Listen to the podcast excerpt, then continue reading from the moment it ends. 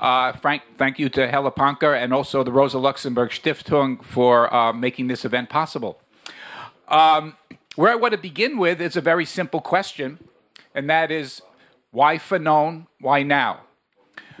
Why is it that in the past year and a half, five different books on Frantz Fanon have appeared in either English or French, new works, of which mine is only one? Why is it that in this same period, just a few months ago, a new collection in French of his previously unpublished psychiatric writings, as well as two of his plays which were previously thought to be lost. He was a playwright as well as a philosopher, psychiatrist, and revolutionary. Are being published in a 600 page anthology in French, which is being translated shortly into English in the next couple of months. But this reinvigoration of interest in Frantz Fanon is not restricted to academic studies. And that's the main point I want to make here. There's a reinvigoration of interest in Frantz Fanon on the streets. I come from New York originally, but I live now in Chicago. And as you probably may know, over the last year, year and a half, there has been an enormous number of massive protests in Chicago and New York and elsewhere in the United States against police abuse, racism, and uh, attacks on immigrants. And um, recently, no, not that recently, but about a year ago, just about the time I was finishing my book, I hadn't finished it yet, is there was a demonstration in New York by a uh, group of youth uh, who were very upset at the murder of a black homeless person by the New York Police Department. Uh, he was strangled to death, Eric Garner, and as he was uh, being strangled to death by the police, he shouted out, "I'm dying! I can I cannot breathe." They still strangled him to death. The police were never indicted for this murder. Uh, there was a protest against the failure of the uh, district attorney to prosecute the police killers of Eric Garner. And at the rally, I see a big banner, which is a slogan that reads, We revolt because we can no longer breathe. The statement from Frantz Fanon. I go up to uh, the people who have the banner and I say there were young 18, 19 year old kids who had just become recently involved in the anti racist movement. I say, What made you put this banner up? And they say, Well, we're in a study group, we're reading Frantz Fanon and we think his ideas speak exactly to what Eric Garner experienced. This is typical. There's a rebirth of interest, both in the academy, but even more among young black, Latino, and white activists who are fighting racism, police abuse, prison incarceration, especially in the United States. And I think these issues bring Fanon back to our attention as never before. I think there is an overall reason that we're here, however, and that is this. There is something clearly about the present stage of global capitalism which is giving rise to ever more virulent expressions of racism and racial discrimination. This cannot be denied. We see it in the United States.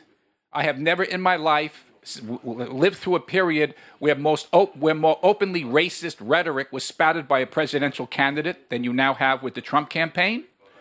We see it in Europe, of course, with the attacks on immigrants, and most of whom, of course, from the Middle East and Africa. There is just something about this present stage of global capitalism in crisis that is exuding some of the most disgusting and regressive forms of racism that we've seen in decades. Now, this poses, I think, a serious challenge to us. And I think this challenge is spoken to us directly by Fanon's work, even though he died over 50 years ago. First, this fact that we're facing a new stage of racialized global capitalism means that we have to break with versions of socialism or Marxism or radical practice or theory that treat race or racism uh, as secondary matters that failed to grasp that racism is integral to the logic of capital. Race has never been and is not now secondary or epiphenomenal to questions of class. Uh, and that's especially true in countries like the United States, which from its inception, class formations was shaped by racial considerations. But increasingly around the world today, race rela- class relations are shaped by racial considerations. Now, there was a famous American socialist many, many years ago, 100 years ago, Eugene Debs, one of the greatest, that made a very famous comment once. And he was, of course, against capitalism and against racism. But he said, and I'm quoting him, there is no race question outside the class question. This, I think, was wrong perspective then, but it's even wronger today. It's no longer tenable to even promote such an idea. I say the opposite is the case. Increasingly, there is no class question outside the race question because class is being configured and reconfigured on the basis of racial determinations. So it has to be fought on that basis. So, first thing we need to do is go beyond any version of radical politics, socialist or otherwise, that treats racism as secondary consideration. We have to fight the attitude that says class comes first. Class does not always come first, although class can never be forgotten. And that brings me to the second consideration, which may seem opposite to the first, but they're complementary in my view. At the same time as we push against certain orthodox views that have treated racism as a secondary issue, we also have to push against certain types of politics of identity that have affirmed national or racial consciousness in isolation from a critique of the logic of capital. Because these two phenomena, the logic of capital and racism, are today inextricably, inextric, uh, in, uh, completely connected. Entschuldigen Sie bitte. okay. Now, why is Fanon important, therefore, given this reality?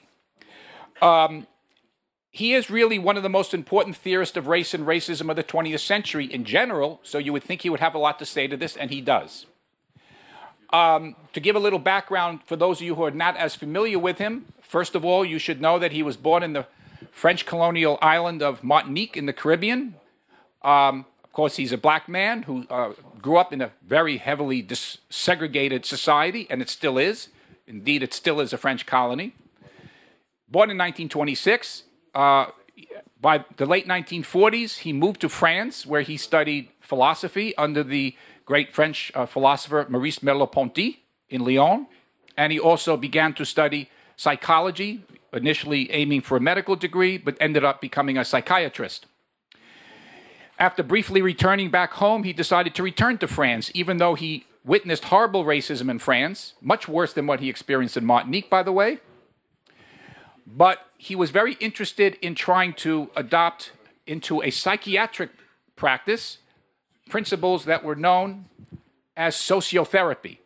That is, to treat uh, victims of psychological distress not as victims, but as creative subjects in their own right, to break down the hierarchy and the discrimination and the power relationships within psychiatric institutions, but also, especially, to address issues of psychology and psychiatry in terms of the psychological impact of racism upon the victims of racial discrimination. And he began to practice this approach uh, under the influence of a very important Spanish um, psycho- psychiatrist, uh, Francois Tosquelles, in France in the late 1940s, early 1950s. This becomes uh, resulting in his first major book, Black Skin, White Masks. And then he went because he wanted to be involved in the African liberation struggles that were emerging in the 1950s, he moved to Algeria. He originally wanted to go to sub Saharan Africa, he wanted to go to Senegal and practice psychiatry there, but he could not get a position, so he went to Algiers. And for the next uh, five years, four years, he actually ran a medical clinic in Algiers at the same time as he became active in the Algerian revolutionary movement against French imperialism. Um, he was expelled from Algeria in uh, several years later. He moved to Morocco, uh, Tunisia, which was then independent of France. He continued his revolutionary activity, and he became the ambassador for the FLN, the Algerian Revolutionary Movement, to Sub-Saharan Africa uh, for the next several years. And he traveled throughout Sub-Saharan Africa, directly knowing and working with individuals like Kwame Nkrumah, uh, Patrice Lumumba, Julius Nyerere, and other great leaders of the African revolutions. Finally, in 1961, uh, at the height of his uh, influence and beginning, uh, the height of his creativity, he was diagnosed with inoperable leukemia. He decided, therefore, to, being told he only had six months to live, to finish one last book, which is his testament called The Wretched of the Earth, which uh, is considered one of the great classics of 20th century revolutionary literature, which we're re examining today, both in the talk and in the film to follow. Now, he died, by the way, in December 1961, three days after The Wretched of the Earth came off the press. He did live long enough to see the book, but tragically died three days later. Now, why does Fanon speak to this twofold challenge that I raised? Opposing those who consider race secondary to class, but also opposing those who treat identity politics as separate from the logic of capital. First of all, Fanon's great contribution was to argue throughout all of his work that race, racism is not a natural condition, but is rooted in the economic imperatives of capitalism, beginning with the transatlantic slave trade that created the world market and extending to the neocolonialism of today. Yet Fanon also understood that racism could not be combated on economic terms alone, since racialized ways of seeing the other and behaving in relationship to the other take on a life of their own and impact the psychic inner life of the lived individual. In all of his works, Fanon insists that both sides of this problem have to be combated in tandem, together. The economic roots of racism, together with the psychological impact of racism on the inner life of the individual. As he put it in his first book, and I'm going to quote the black man must wage the struggle on two levels. Whereas historically these levels are mutually dependent, any unilateral liberation is flawed, and the worst mistake would be to believe that their mutual dependence is automatic. An answer must be found on the objective and subjective level.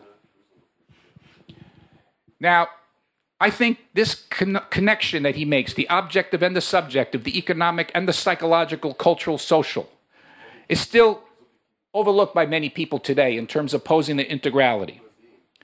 And I'll just give you two very quick examples. Do we need any greater proof than the Donald Trump campaign in the United States that critiquing economic problems like free trade agreements does not necessarily uh, contradict racism? In fact, it may amplify it.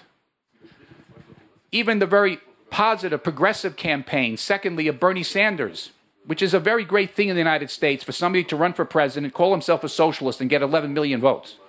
That hasn't happened before, period.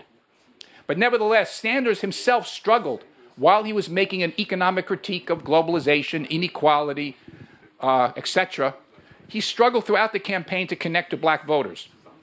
He was very uncomfortable discussing questions of racism. He made progress in the campaign, so I'm not writing it off.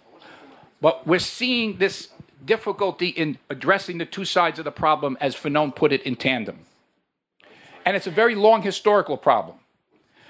Let us not forget that many people who today vote for the National Front in France are former Communist Party supporters.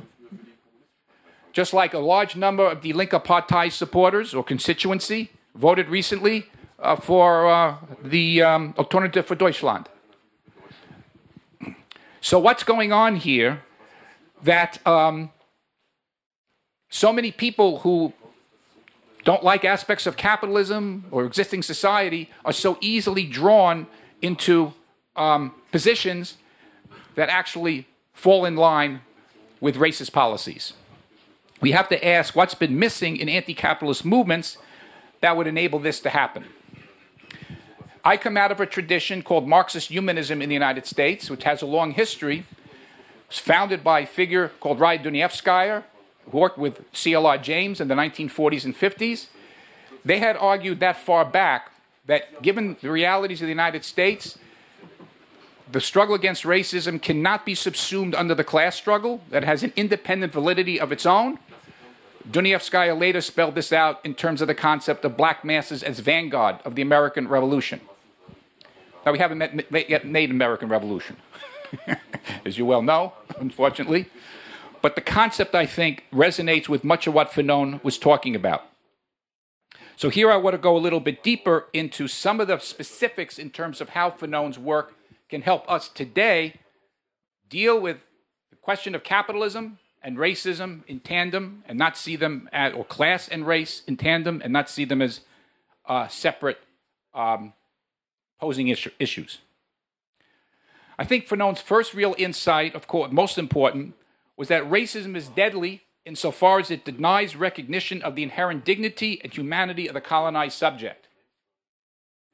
As a result of this great denial, the black man and woman, he argues, experience a zone of non being, a negation of their very humanity. On these grounds, he argued, the colonized subject inhabits a kind of negativity, what he calls an extraordinarily sterile and arid region, an incline stripped bare of every essential form of which a new departure can emerge. This is because one thing that all human beings aspire for, and you know this right away, by the way, by dealing with children from the earliest age, of course. What do everybody want? What do children most of all want? They want acknowledgement, recognition. Right? We're not talking about a liberal theory of recognition here, liberal recognition of your rights or your equality as a, uh, as a political agent. We're talking about recognition of your dignity as a lived human being, the absoluteness of your humanity to be digni- to be acknowledged by the other. Racism blocks this potential recognition. It strips you bare. And this is why Fanon argued there can, no, there can be no ontology of blackness. The black is not seen as human precisely by being seen as black. Not once, but repeatedly. Or as he puts it, it means that the experience of the black subject is to live a veritable hell of non recognition by the other. Fanon was writing this, by the way, at the same time that Ralph Ellison, of course, was writing Invisible Man. They, did, they later met each other, but they didn't know each other at the time, so it's a very interesting coalescence of views. However, Fanon insists that inhabiting a zone of non being by being subject to racial discrimination does not mean that the black, obviously, is nothing. Adhering to the Hegelian notion that the positive emerges from a journey through the negation, and not just negation of negation of negation, he argued that this very hollowing out of your humanity propels the black subject in certain historical contexts to revolt against the denial of its subjectivity. And in this sense, racial alienation therefore cuts deeper than mere exploitation. When you're exploited, you're denied the product of your labor. But in being viewed as a racialized object, you're denied your very being, your very legitimacy as a human subject. But the black person, he argues, is still a person resounding with cosmic harmonies. That's his phrase. And that tension between being stripped of your subjectivity, but your subjectivity resounding with cosmic harmonies, wanting to connect intersubjectively with other individuals, that tension can never be negotiated away by even the worst form of oppression. This galvanizes the colonized subject to resist this process of dehumanization and reach for what Fanon called a new humanism in the fight against uh, racial and economic discrimination. Now, in delineating this process, I believe that Fanon is both proceeding from and going beyond the work of Karl Marx. So I would just say a word about that here. Fanon makes a very interesting comment in his last book, Wretched of the Earth. I'm quoting him. He says, A Marxist analysis should always be slightly stretched when it comes to addressing the colonial issue slightly stretched. Now, not rejected or abandoned, but slightly stretched. But at the same time, while Fanon was acknowledging here his link to Marx's work, and in my book I tried to show that Marx, Fanon had a much closer relationship to more libertary anti-Stalinist tendencies in Marxism, as well as an understanding of Marx's work than others have generally acknowledged. He also goes further than Marx by speaking of racism not in economic or objective terms alone, but by examining the inner life of racism in the colonized subject. And there's no adequate con- conceptualization or dealing with this problem, according to Fanon, that doesn't go into the psychic affective dimension of race and racism. But I don't want to rush too fast over this because there's also in this very point a parallel to Marx and Fanon's work um, even if these parallel lines don't always meet in actual life, sometimes they don't. Only at the polls do they meet. You might recall a very famous phrase from Karl Marx that he wrote when he was very young in 1843, and he said the following The proletariat is a class in civil society that is not of civil society. That is, he argued, the working class lives in civil society, but unlike the bourgeoisie, its substantiality is not constituted by civil society, it's outside of it. And why is that? Because by being robbed of any organic connection to the means of production, the worker is reduced to a mere seller of labor power. You have to keep in mind that according to Marx, living labor in capitalism is not a commodity. It's not a living labor is not a commodity. If it were, the worker's subjectivity would be completely absorbed by capital, and um, it would lack, therefore, any critical standpoint towards capital. It's rather the capacity for labor and the capacity for labor alone that becomes a commodity. Since the worker possesses nothing but a mere capacity to labor in the eyes of capital, the worker finds herself hollowed out by the process of capitalist alienation. The worker therefore inhabits a zone of negativity. But this hollowing out of negativity is precisely what potentially makes the proletariat revolutionary. It has nothing to lose but its chains, as he put it famously. Now, I'm not arguing that this um, indicates that Fanon was in any way this parallel between the hollowing out of the subjectivity of the worker and the hollowing out of the subjectivity of the victim of racism means that Fanon is in any sense a conventional Marxist. Matter of fact, he didn't ally himself at any point in his career with any existing tendency of Marxism. There were several reasons for this. One is the major Marxist of the time, the French Socialist and Communist Party, supported French imperialism in Algeria the French Communist Party actually voted emergency powers to Mendes France to uh, attack the Algerian independence movement, which ended up uh, killing hundreds of thousands of Algerians. So Fanon had nothing, uh, uh, had uh, very, very little, um, had a great deal of criticism of established Marxism. But even those that, tendencies of Marxism that were against Stalinism or critical of it, he never felt any one of them completely spoke to his experience as a black person. So Fanon did not ally himself with any particular current of 20th century Marxism. But that doesn't mean, however, that um, there is not a crucial parallel between Marx and Fanon in that both see the revol- single out the revolutionary initiative and creativity that arises from subjects of revolt who have been robbed of their humanity by existing society. For Fanon, however, that's the key point here I want to make, the struggle against racism and colonialism cuts even deeper than the traditional class struggle, since the person of color is robbed of their very being, not solely their capacity for creative, purposeful laboring activity. Their very existence is at issue. And genocide is indeed the ultimate logic of racism. Just as turning the worker into an appendage to a machine is the ultimate logic of capital. Now, the latter is bad enough, of course, being an appendage, the worker as an appendage to a machine. But the capitalist at least needs the workers to some degree to produce value. Um, otherwise, they have no profit. But the racist does not ultimately need the black person at all. Black lives, therefore, do not matter to existing society. That's the logic of this existing society. Now, I think Fanon develops this most profoundly in a very famous passage I'll be very, very critical on because I want to leave a lot of time for discussion. Um, very briefly, his critical engagement with Hegel, a section of Hegel, the, ma- the master slave dialectic in uh, Hegel's Phenomenology of Spirit, um, in which Fanon uses this to make an argument that the struggle against racism is neither reducible to the class struggle as traditionally conceived, nor is it merely secondary to it um, his point is that when the master and the slave, or the dominated and the dominator, is situated in relationship to race relations, that is, the additive of color determines or predetermines the class, this class relationship. Um, this relationship is radically altered from what uh, Hegel understood this relationship of master slave to be.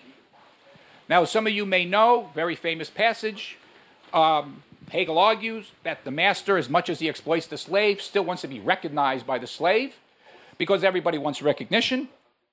Um, because the master wants self certainty and a sense of selfhood that you can only achieve by being recognized or acknowledged by the other.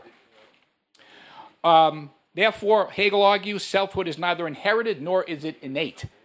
It's acquired through a social relationship with someone outside of yourself. And even the master dominating the slave feels this urgency for being acknowledged by the other. But Fanon asked a very interesting question. He says, What happens when the slave is black? Which Hegel did not take into consideration. He wasn't looking at black folk. Okay? Fanon notes that the master is not interested in being recognized by the slave when the slave is black, because nor is the master interested in, the sla- in, in, um, uh, in recognizing the slave himself, because the master doesn't see the black slave as human. He's only interested in the work of the slave that he views as an animal, or even as a machine. Which means that the white master thinks that he has a license to dehumanize the black slave to a degree not true of workers in general. Now, you know, I have to just tell a little story here. When I uh, had a, gave a talk on this recently in Chicago to a, a group of um, anti-police abuse activists on the South Side, and I discussed this very passage from Hegel and how Fanon reinterpreted it um, in light of the additive of color in this master-slave dialectic. A number of people got up in the audience and said that exactly explains how the, the difference in the way the police deal with people of color from the way the police deal with people who are white, right? In other words, the being of the black or the person of color is considered of unimportant, unimportant. So, the point here I'm getting at is that relations of racial domination call into question more than the political rights of subjects in civil society. They call into question their very ability to be treated and live as authentic human beings.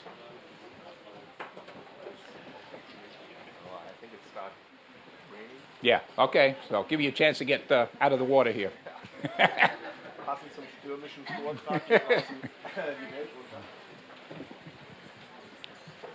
No, you, you always have to keep it very. Um, okay, a little closer. It sounds very uh, loud to you. Okay. okay. All right. Anybody having trouble hearing me? No. Okay. I'll keep it up yeah, anyway. It up. I'll try to drown out the rain. Yeah, because it starts getting. Okay. Speak against the noise from okay. the rain.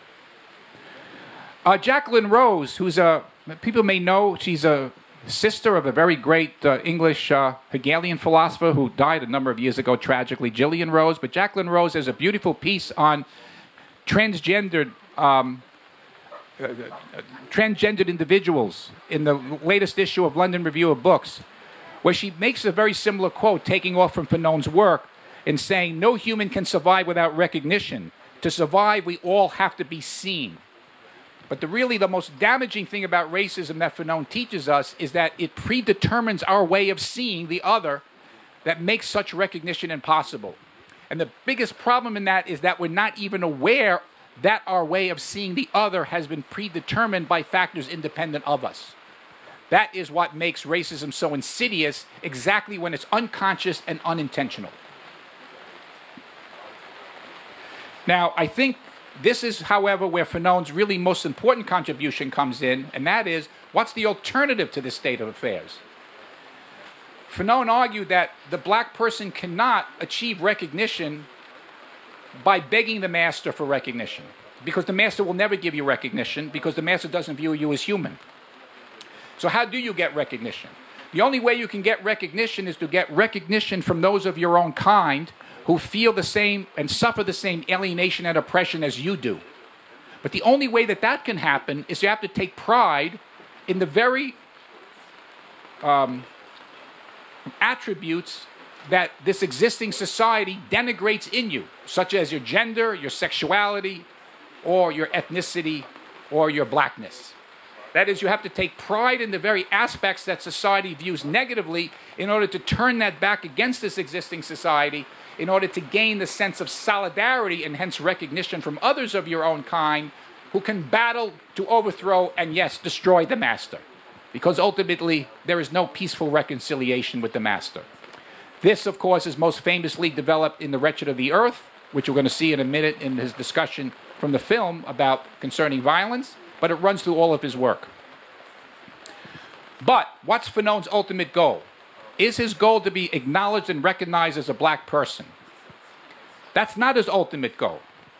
Fanon argues that the black has to be recognized and acknowledged for their blackness as a step in order to be acknowledged a necessary step to be acknowledged for their fundamental humanity.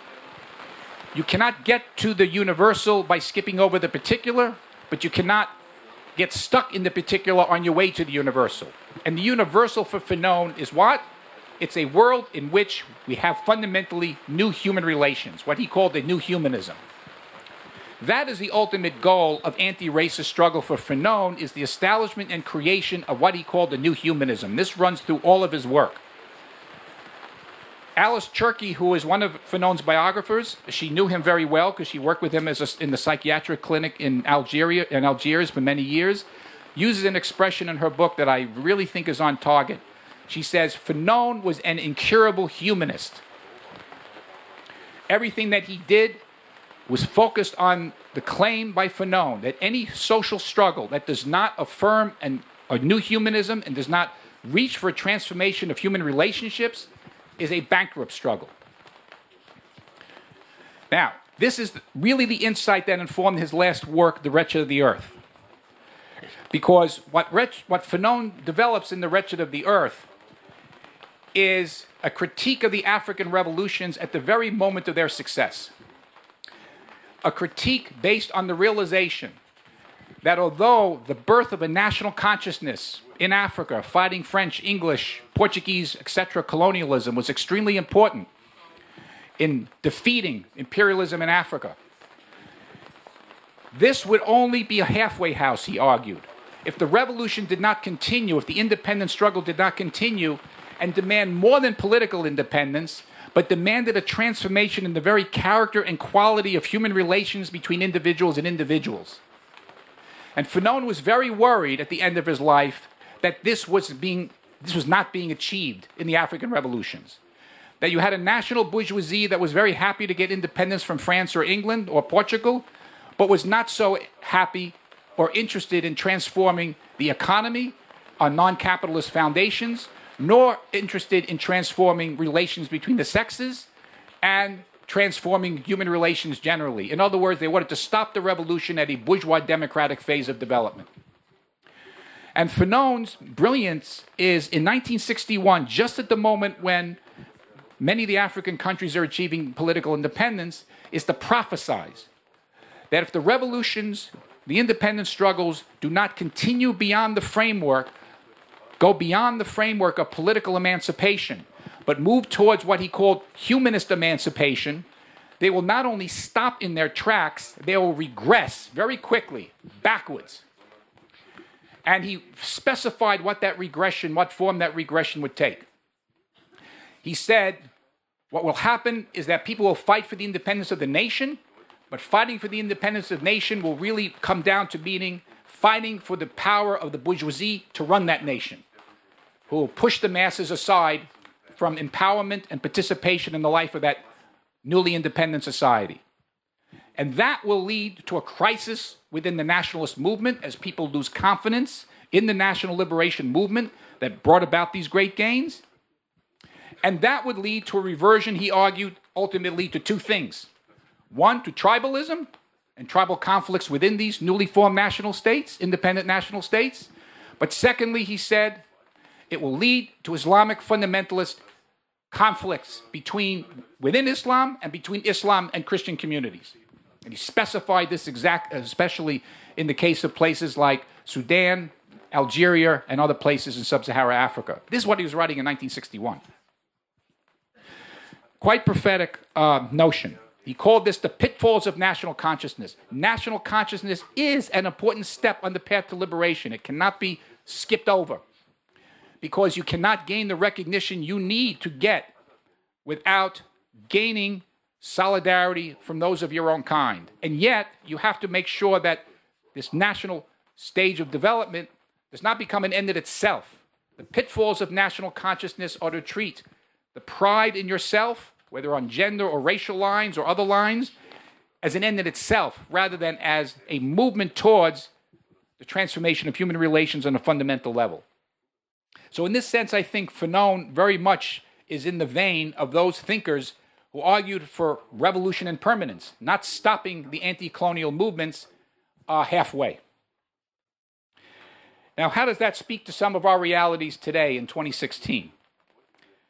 I believe that is, what Fanon is telling us is that even more than the traditional class struggle, the additive of color in struggles against racial degradation raises the question of what does it mean to be human as a colonized subject. And even though we don't have colonialism strictly, we have colonized subjects today as much as ever. It compels the colonized subject to struggle against the interior as well as external barriers to mutual recognition and freedom.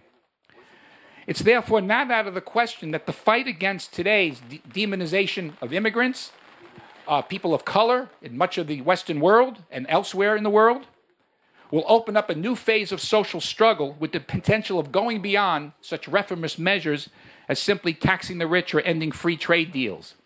That is, superficial notions of socialistic redistribution that ultimately become one more version of state capitalism. The potential is there for these new struggles to move things in a different direction. Now, I want to be clear I'm not suggesting that this means that race has supplanted class any more than people of color can create a new society on their own. But what I am suggesting is that Fanon's work gives new credence to this notion that at particular historical turning points, the struggle against racial discrimination becomes the vanguard struggle, becomes a struggle that all other struggles have to orientate themselves around. It becomes what we call the touchstone. People know what touchstone in Deutsch? Yes? Uh, it's when you are a gold miner, you know, and you're searching for gold. One of the problems when you're searching for gold is that uh, there's fool's gold. There's gold that looks like gold, but it's not gold. So you take a touchstone, it's a black rock, and you put the gold on top of the stone and you hit it with a hammer. If it leaves a mark on the black stone, then it's not real gold. It's fool's gold. Okay? Uh, this was uh, Hubert Harrison, a great uh, African American writer from the 1920s, that coined this phrase. Uh, the, the, the black the Negro, he said at that time, that was the word, the black or the African American as the touchstone of American history. Hmm? I think it's, uh, this is true today. Now, um, I want to leave enough time for discussion, so I want to make, uh, just end here, therefore. And that is, there's no guarantee that the struggles that have arisen over the past year, and still others that I think are bound to arise, uh, against racism will find their way to both to what both Fanon and Marx aspired for as the ultimate goal of struggle, a new humanism. Marx, we should remember, did not aspire. The ultimate goal for Marx is not a dictatorship of the proletariat. Huh? The ultimate goal of a new society is for Marx the self abolition of the proletariat. Because if you have the proletariat, you still have class society.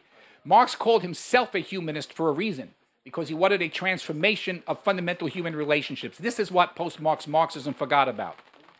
And unfortunately, much of recent radical theory, which is with its rejection of the subject, uh, the post structuralist and postmodernist turn in radical theory in particular, has lost sight of this conception of a new humanism. And I think that's been extraordinarily damaging in losing our way and our perspective towards uh, an emancipatory banner that can move us forward. So I do think, however, that there is the potential in today's struggles to move things on a much higher plane. And I think this is, again, what is making Fanon more and more relevant as a contemporary thinker. But I don't want to uh, claim that this is automatic, that the, this is preordained. There's no automatic teleology here. Fanon himself never believed, never believed that the anti colonial struggle would all by, it, would by itself alone rid the colonized subject from the arsenal of complexes associated with racial domination. It was a necessary step, but he never thought the anti colonial struggle would do so alone. He thought there has to be, therefore, a continuous examination of the psychic complexes that we internalize as a result of living in an alienated society. And that has to be combated and examined mercilessly and continuously. This is why it's very important to always keep in mind Fanon did not give up psychiatry in order to become a revolutionary. He was a practicing revolutionary when he was a psychiatrist, and when he could no longer practice psychiatry in Algeria, he continued to do so in Tunisia to a certain degree. But even when he could no longer do so in Tunisia because his time was taken up as the ambassador for the FLN in sub Saharan Africa and doing a lot of traveling, he always said the first day after the revolution, once Algeria becomes independent, he's going to move back to Algiers and he's going to set up a, a psychiatric clinic to deal with the victims of racial discrimination. This is what he wanted to do for the rest of his life. Huh? Uh, he couldn't do so, of course, because he died of leukemia before this uh, was actualized. So, so Fanon understood that as important as the political social struggle is, that's only one dimension of a much broader, deeper struggle that all, all of us as individuals have to be engaged in collectively in a social, as part of a social project. This is why Fanon never took an academic position. He was never interested in being academic, and he never engaged in private psychiatric practice. He was always part of a, a clinic dealing sociotherapy, dealing in sociotherapy. But even though there's nothing automatic that anti-colonial or anti-racist struggles will get us to a new humanism, um, we're not going to get make any progress combating this present stage of capitalism unless we um, find our, our, our, our substance of our political project in those sorts of struggles.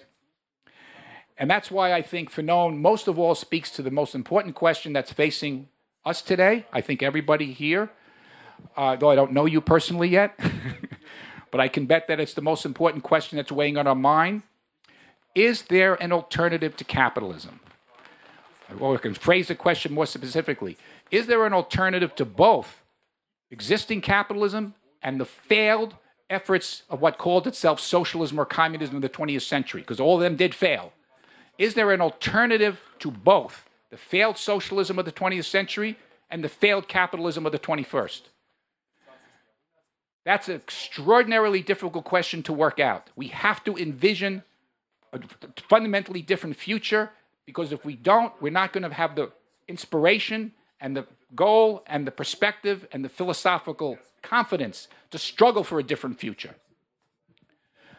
Fanon, by having this type of approach that he did, though I'm not uncritical of Fanon for everything, I think he got certain things wrong, but nevertheless, his general thrust in his philosophical perspective gives us a lot of ground to think out this question what is a fundamental alternative to um, existing society, as well as an alternative to the failed alternatives that we've had to experience for so many years?